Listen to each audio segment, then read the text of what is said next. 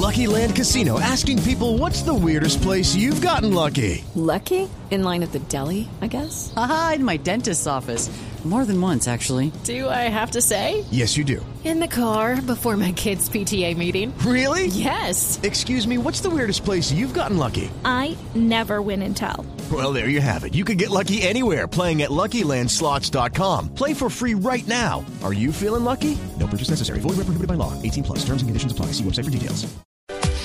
Seis y cuatro minutos de la mañana, el presidente Nicolás Maduro le bajó el tono a su discurso frente a Colombia y manifestó que está dispuesto a reconstruir relaciones luego de la reunión entre el presidente Santos y el líder opositor venezolano Enrique Capriles. Ya vamos a hablar del tema porque hay que darle un poquito aquí de, discusión y de análisis, aunque pues a uno primero le da risa, pero el susto, eh, no susto. Telita para ocultar, ¿ah? Telita, exactamente, unas mediecitas en remojo tenemos Sí.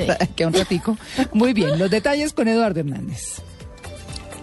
Buenos días, pues aunque no se retractó de muchas de sus palabras, el presidente de venezolano Nicolás Maduro abrió la puerta para superar el incidente diplomático que se generó por la reunión entre el líder de la oposición en Venezuela, Enrique Capriles, y el presidente Juan Manuel Santos. Para Maduro es fundamental que se hable con la verdad. Solo con la verdad podremos reconstruir las relaciones con el gobierno de Colombia. La verdad sobre la mesa. Así se lo digo al presidente de Colombia, se lo digo al gobierno de Colombia. Yo tengo la mejor buena voluntad de tener la mejor relación con usted, presidente Santos. Soy hijo de Chávez. Usted me conoce. Bastante nos hemos reunido, en privado y en público. Bastantes viajes hice a Bogotá, mandado por el comandante Chávez. Usted sabe para qué. El mandatario venezolano dijo que le dio instrucciones a su canciller para resolver el asunto al estilo que planteó Colombia, utilizando las vías diplomáticas. El canciller Elías Agua tiene instrucciones precisas para dar pasos en función de una reconstrucción en base a la verdad y al respeto en las relaciones entre ambos gobiernos y ambos pueblos. Este podría ser el principio del fin de una crisis diplomática generada, según los analistas, por una reacción exagerada del gobierno venezolano. Eduardo Hernández, Plus Radio. Horas antes, el presidente Juan Manuel Santos hizo una única referencia a la crisis diplomática que se desató con Venezuela. El mandatario pidió que el asunto sea manejado por las vías diplomáticas y descartó un plan gestado desde Colombia para desestabilizar a Venezuela. Lexi Garay tiene los detalles. Hola, buenos días. El presidente Juan Manuel Santos dijo que cualquier situación con Venezuela se puede arreglar por las vías diplomáticas, civilizadamente y con prudencia, como se hizo desde que inició su gobierno y hasta que murió el presidente Hugo Chávez. Al referirse al supuesto plan que según Nicolás Maduro tendría Colombia para envenenar al diputado de la Asamblea Nacional Venezolana, Diosdado Cabello, Santos aseguró que esa idea es descabellada y dijo que todo debe tratarse de un malentendido. Aquí tiene que haber un malentendido, porque es descabellado pensar que el gobierno colombiano esté enterado, o peor aún, que esté apoyando algún tipo de acción para desestabilizar el gobierno de Venezuela. Tiene que haber algún malentendido y por eso vamos a resolver cualquier diferencia en forma prudente por las vías diplomáticas. El mandatario afirmó que Colombia es el país más perjudicado con cualquier problema que tenga Venezuela e insistió en que estas situaciones afectan únicamente a los habitantes de ambas naciones. Por su parte, el presidente del Senado, Roy Barreras, calificó las declaraciones de Maduro como delirantes e invitó a Diosdado Cabello a que intervenga ante el Congreso colombiano. Hay declaraciones que son francamente delirantes. Estos planes de conspiraciones y venenos y bombas no tienen nada que ver con la realidad. Yo le tiendo la mano de la manera más amable e institucional y formal al par nuestro, que es el presidente de la Asamblea de Venezuela, para que venga. Lo invito a que venga al Congreso de Colombia a hablar de los colombianos. Barrera explicó además que el Congreso recibió a Enrique Capriles como lo haría con cualquier líder de cualquier país, pues la oposición debe respetarse en un ambiente de democracia e hizo un llamado para que se despejen los equívocos y se deje de lado la hostilidad. Lexi Garay Álvarez, Blue Radio. Y en otras noticias, el alcalde de Bogotá, Gustavo Petro, ordenó la investigación de casi 800 funcionarios de la administración distrital por aparente corrupción. Los detalles los tiene Yarit Muñoz. En las últimas horas, el alcalde mayor de Bogotá, Gustavo Petro, ordenó al director de Asuntos Disciplinarios de la alcaldía, Augusto Ocampo, iniciar procesos de investigación disciplinaria a al menos 800 funcionarios de la alcaldía. Dichos funcionarios trabajan para dos entidades distintas, entre ellas el Cuerpo de Bomberos, la Secretaría de Movilidad, el IDRD, el Departamento de Espacio Público, la UAS, el IPES y varios gerentes de hospitales del distrito. Actualmente, según informó la Oficina de Investigaciones Disciplinarias, ya cursan 50 procesos, de los cuales 30 serán fallados por el mismo alcalde mayor de Bogotá. Las investigaciones se inician luego de que se revelara un estudio que se incrementaron conductas por parte de funcionarios que van desde incumplimiento de funciones pasando por falsedades y extravío de documentos. Yarid Muñoz, Blue Radio. Seis y nueve minutos de la mañana, otro funcionario de la DIAN fue asesinado en las últimas horas. Se trata de Jorge Eliezer Valencia, quien se desempeñaba como funcionario de fiscalización de aduanas de la DIAN en el Valle del Cauca. Información con Carlos Gutiérrez.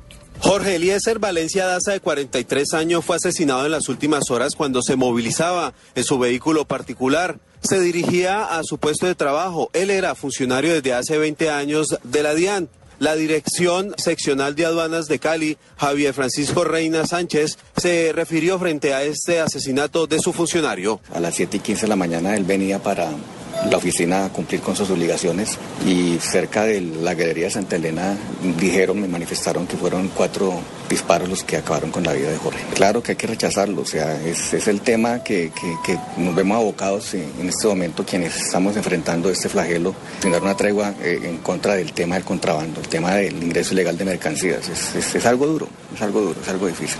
Me acabo de enterar por investigaciones que han ya venido haciendo las autoridades que él sí manifestó eh, pero a un pariente que le habían dicho que él tenía los días contados. Valencia Daza se desempeñaba desde hace dos años en el grupo operativo de fiscalización. Las autoridades adelantan las investigaciones para establecer los autores materiales de este crimen. En Cali, Carlos Gutiérrez, Blue Radio. La Junta, la Junta Directiva del Banco de la República mantuvo estables la tasa de interés y anunció que continuará con la compra de dólares para mantener estable el precio del dólar. Julián Calderón. El Banco de la República decidió mantener inalterada su tasa de interés en 3,25% luego de su habitual reunión mensual. El gerente del Banco de la República, José Bari Uribe, explicó los aspectos evaluados por la Junta para tomar esta decisión. La economía colombiana habría crecido por debajo del 3% en el primer trimestre, pero es de esperar que las acciones de política monetaria y fiscal realizadas hasta el momento contribuyan a que en el transcurso del año el producto se sitúe cerca de su nivel potencial. De igual manera, la probabilidad de que la inflación culmine en el rango meta es elevada. En este contexto y con la evaluación del balance de riesgos, la Junta Directiva consideró conveniente mantener la tasa de interés de intervención en 3.25%. Uribe también anunció una prórroga en el programa de compra de dólares que adelanta el Banco de la República. Y acumulará al menos 2.500 millones de dólares entre junio y septiembre de este año. La decisión toma en cuenta, entre otros factores, la reciente evolución de la tasa de cambio y la existencia de una postura monetaria expansiva. Esta compra de divisas se da como parte de unas medidas para estabilizar la tasa de cambio que han implementado conjuntamente el gobierno y el Banco de la República, algo que el ministro Mauricio Cárdenas celebró, pues da mejores condiciones a varios sectores de la economía colombiana. Cárdenas también dijo que los recientes indicadores dan muestra que la economía local está atravesando por un buen momento. La información disponible para el mes de abril está mostrando ya unas señales muy positivas. Coinciden en ello la encuesta de confianza del consumidor de Fedesarrollo, la encuesta de opinión empresarial de Fedesarrollo, el volumen de ventas de vehículos que mide econometría, los despachos de energía eléctrica, las compras de energía del sector industrial y las compras del mercado no regulado eléctrico. Todos estos indicadores mostraron un desempeño muy positivo en abril. A esto le debemos sumar los primeros indicios acerca de la efectividad del programa de tasas de interés subsidiadas para el crédito de vivienda.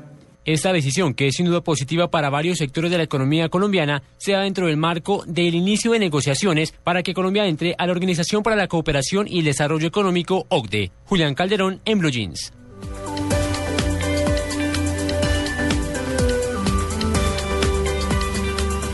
El gobierno de los Estados Unidos decidió incluir a la banda criminal Los Urabeños en la lista de los principales capos del narcotráfico. Detalles desde Washington con Daniel Pacheco.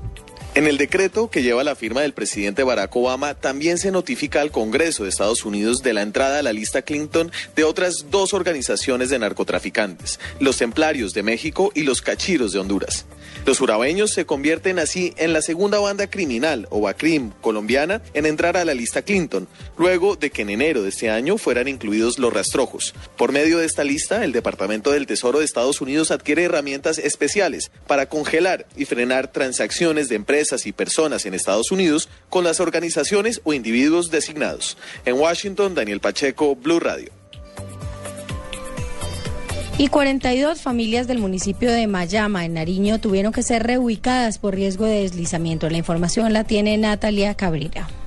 Sin servicio de agua se encuentra la vereda Chucunés del municipio de Mayama, en el piedemonte costero de Nariño. La emergencia se registra luego que una luz de tierra causara daños en el sistema de acueducto y destruyera un trapiche. La posibilidad de nuevos deslizamientos obligó además a que se ordene la evacuación de 42 viviendas. Las familias serán llevadas a la escuela y el salón comunal hasta tanto pase el peligro según información del Centro Regulador de Urgencias y Emergencias. Por ahora se desconoce cuánto tiempo tardaría en restablecerse el servicio de agua para esta comunidad. Desde Pasto, Natalia Cabrera, Blue Radio.